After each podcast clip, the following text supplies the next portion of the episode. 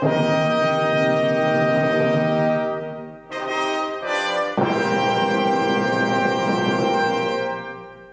Sinfonie würde unendlich gewinnen, wenn sich Beethoven entschließen wollte, sie abzukürzen. Was Musikkritikern manchmal so alles einfällt, auch in diesem Fall bei einem anonym gebliebenen Kritiker nach der ersten öffentlichen Aufführung 1805 von Ludwig van Beethovens Eroica. Heute käme ja kein Mensch mehr auf die Idee, auch nur eine Note ändern zu wollen. Damit herzlich willkommen zur Fortsetzung der Podcast-Serie der Kölner Philharmonie in Corona-Zeiten. Am 17. April hätte das Bundesjugendorchester unter Christoph Altstedt Beethovens dritte Sinfonie in der Philharmonie aufgeführt. Da daraus aufgrund der aktuellen Lage nichts wird, mögen einige Hörtipps zumindest ihre Lust am Weiterhören wecken. Die Sinfonie beginnt, wie so oft bei Beethoven, denken Sie etwa an das Ta-Ta-Ta-Ta in der fünften Sinfonie, mit einem Signal. Hier sind es zwei trockene Schläge und anhand dieser beiden Akkorde kann man schon erkennen, wo die Interpretationsreise hingeht. Hier jetzt dreimal nur der Beginn. Raten Sie mit. Jetzt Variante 2. Und jetzt die dritte Aufnahme. Im ersten Beispiel war es Sergio Celibidache mit den Münchner Philharmonikern 1987. Das sind breite Akkorde, fast flächig, da kann man sich vorstellen, in welch langen, langen Bögen sich dieser erste Satz entfaltet. Übertreiben wir mal, das ist La Mer von Beethoven.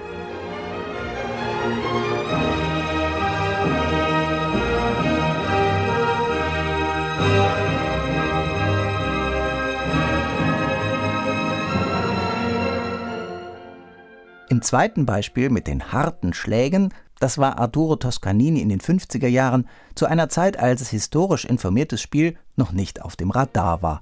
Und wie klingt das? Ein ruppiger, energischer Beethoven, durchaus italienisch angehaucht.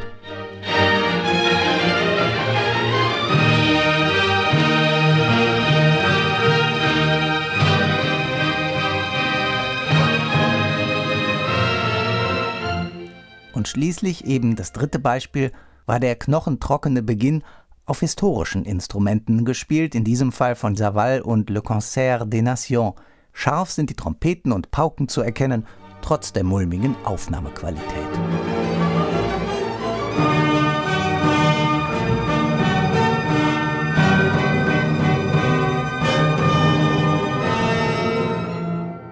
Diese dritte hat, neben der noch populäreren fünften, Beethovens Ruhm als titanischen Komponisten begründet, der heroischen Tonart S-Dur sei Dank.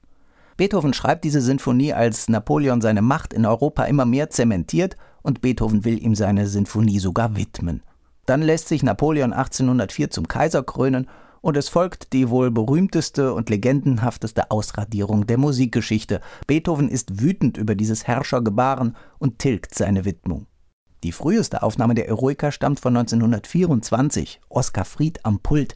Da wurde noch gemogelt, indem die Fagotte den Celli unter die Arme greifen mussten, weil man sonst ihr Thema gar nicht hätte hören können. 1929 dirigiert Hans Pfitzner, der Komponist, die Berliner Philharmoniker. Und dem Scherzo geschieht Ungeheuerliches. Da entsteht eine Rasanz, da müssen selbst Hochmotoriker wie Toscanini Tribut zollen. Pfitzner peitscht durch dieses Scherzo, dass es einen fast aus dem Sessel wirft. So risikoreich wie hier in dieser frühen Aufnahme hat man den Satz später nicht immer gehört.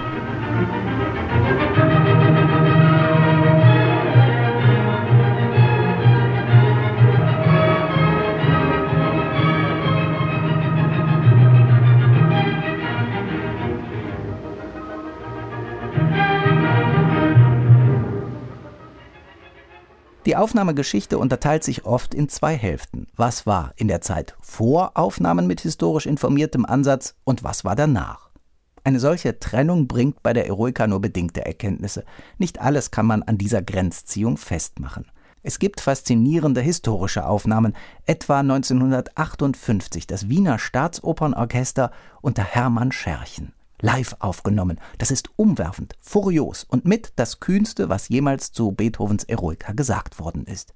Und Exaktheit ist sowieso nicht immer ein Kriterium für die Qualität einer Aufnahme. Was hier musikalisch geleistet wird, ist außerordentlich, etwa im zweiten Satz, dem Trauermarsch.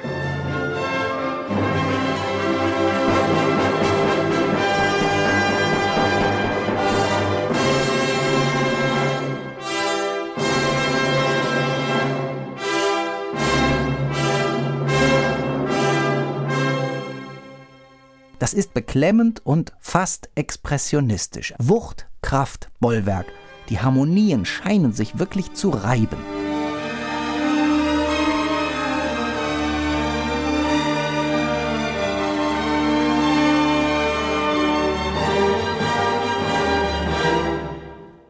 Das ist so ein Beispiel dafür, wie universell Beethoven wirklich ist. Keine Hörerin, kein Hörer muss sich bei dieser Stelle etwas Bestimmtes vorstellen, schon gar keine Form, keine Struktur und keine Harmonielehre. Unser Unterbewusstes soll erstmal mit dem emotionalen Gehalt dieser Musik klarkommen. Da braucht es keine intellektuelle Auseinandersetzung. Das berührt jede und jeden von uns irgendwie. Wohltuend, wenn auch nicht immer automatisch verharmlosend, sind dann jene Aufnahmen, die unabhängig von Moden sind, in gewisser Weise zeitlos. Etwa bei Günther Wand. Sein Beethoven hat sich über die Jahre hinweg nur in Details geändert. Abzulesen an einer frühen Einspielung aus den 50er Jahren mit dem Gürzenich-Orchester aus Köln und einer Vergleichsaufnahme 1985 mit dem NDR Sinfonieorchester. Hier jetzt die frühe Aufnahme zu erklären, warum Günter Wand sich nicht unter die Fittiche von Produzentenlegende Walter Legg nehmen ließ, das würde hier zu weit führen. Jedenfalls ging er damals nicht zur EMI, sondern ließ sich vom Pariser Club Français du Disque locken, wo Wand dann mehr als 40 Werke aufnehmen konnte, darunter auch mit dem Gürzenich Orchester Beethoven. Hier ein Abschnitt kurz vor Ende des ersten Satzes. Musik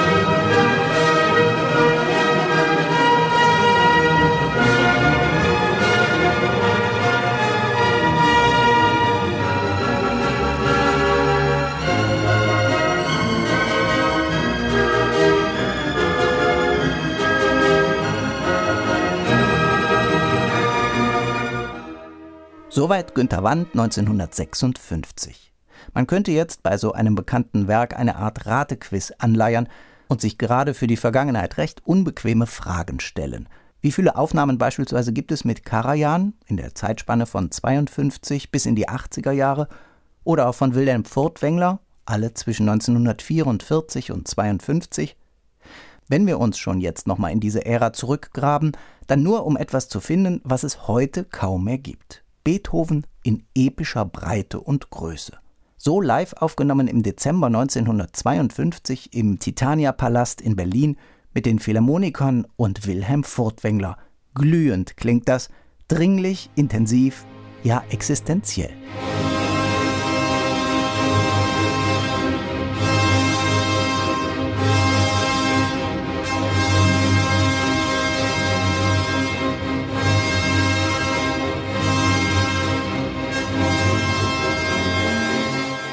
Doch warum in die Ferne schweifen, könnte man jetzt fragen. Schon die 90er Jahre haben manche Hörgewohnheit auf die Probe gestellt. Hier etwa John Elliott Gardiner mit Orchestre Révolutionnaire et Romantique. Wie fahl der Trauermarsch auf einmal klingt, wenn er ohne Vibrato gespielt wird. Richtig gespenstisch.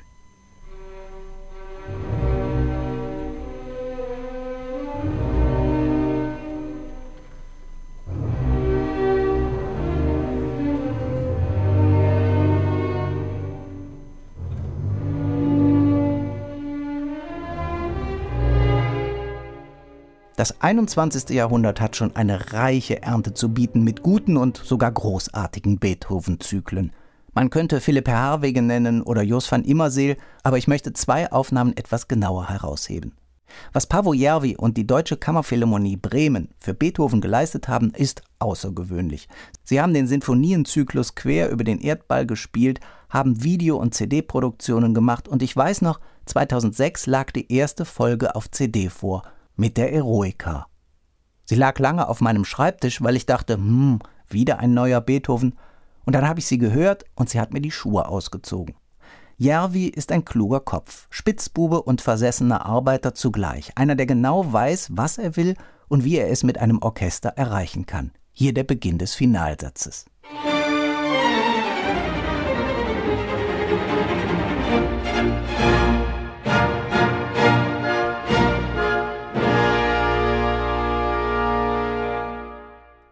Was war damals so ungewöhnlich an diesem Bremer Beethoven? Es war eine Mischbesetzung mit modernen Streichern, aber beispielsweise historischen Pauken. Und dann dieser konsequent historisierende Ansatz. Das war akribisch und mitreißend, einerseits schlank und andererseits vital. Das hat bis heute eine große suggestive Kraft. dann kann man sich vorstellen, dass sich zwischen 1805 und heute an unserer Wahrnehmung vielleicht gar nicht so viel geändert hat. Die Musik wirkt noch genauso revolutionär wie damals.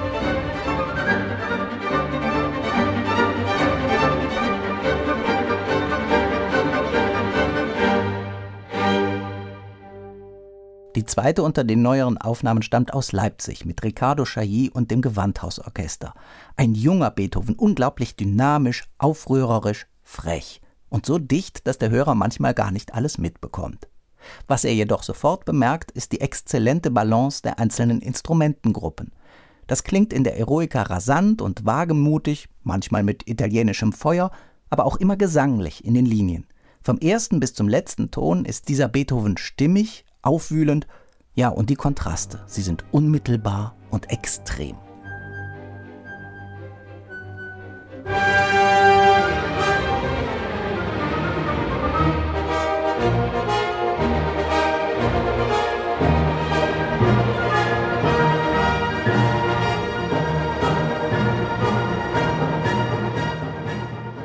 Man könnte jetzt noch mal weit ausholen bei der großen Auswahl an bedeutenden Aufnahmen. Stattdessen zwei Besonderheiten. Martin Haselböck und das Wiener Akademieorchester spielen auf Instrumenten der Beethovenzeit mit derselben Anzahl von Musikern wie damals und in den Räumen, in denen Beethoven selbst seine Musik aufgeführt hat. Das ist ein Experiment durch die historische Brille. Nicht mehr, nicht weniger.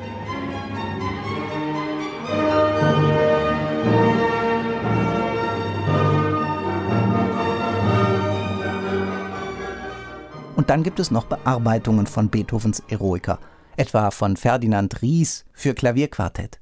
Und dann gibt es natürlich die Klavierbearbeitungen durch Franz Liszt.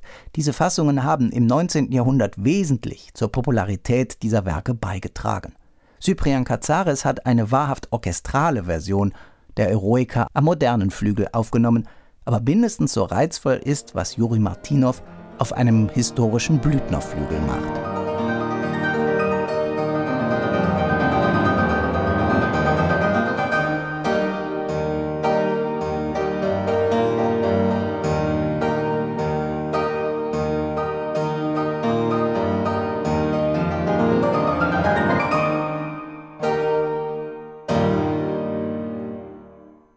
Soweit die Eroica in einigen Aufnahmen im Original und in Bearbeitungen. Wenn wir das Werk schon nicht live in der Philharmonie hören können, dann vielleicht in unterschiedlichen Aufnahmen zu Hause, bis wir endlich wieder in den Saal dürfen. Hören Sie wohl, sagt Ihr Christoph Fratz.